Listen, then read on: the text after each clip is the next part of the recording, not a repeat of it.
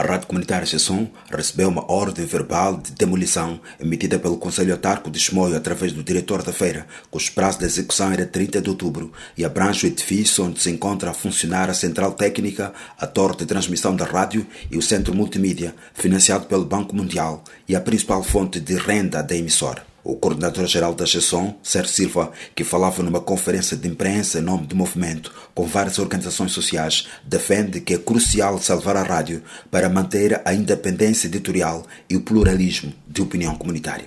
Esta rádio não é só uma rádio comunitária, também é uma rádio municipal. De repente, sabes, começa uma requalificação aqui deste espaço, na FEPOM, Feira Popular de Manica, com construções que não fazem referência do que é isso. Está a passar por cima de pavilhões históricos, como o da CFM, como o Centro Social da OTM, e agora chegou a nossa vez de nós sermos destruídos.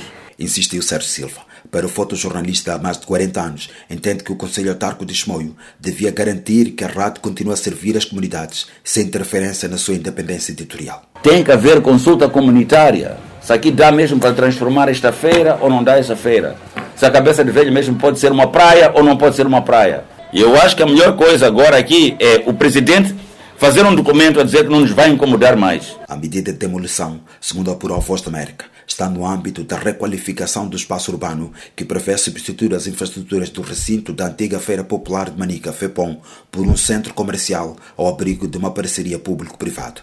Entretanto, o presidente do Conselho Autarco de Chimoio admitiu que há um plano em curso para a demolição parcial das infraestruturas que apenas abrangeria o centro multimídia, o que não coloca em causa a paralisação da rádio. Nunca foi questão, nunca ninguém disse que vai ser destruída a rádio.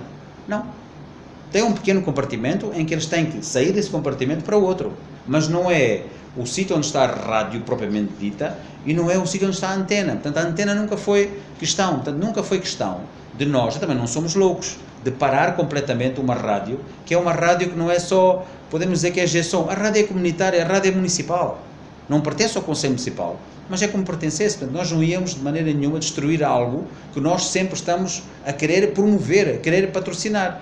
Disse João Ferreira em conferência de imprensa. O autarca assegurou que o município sempre apoiou a rádio, que presta um serviço de qualidade para as comunidades, tanto que submeteu uma proposta, chumbada pela Assembleia Municipal, para desembolsar verbas mensais para o funcionamento da rádio. O Sindicato Nacional de Jornalistas, que já tinha conseguido impedir a continuidade das obras do centro comercial há quatro meses, observa que a demolição da central técnica, da torre de transmissão e do centro multimídia, sem quaisquer indemnizações e nem perspectivas de transferência da rádio, pode resultar no fim da emissora e a marginalização de 25 locutores e jornalistas da estação. Diz Moio, André Batista, para a Voz da América.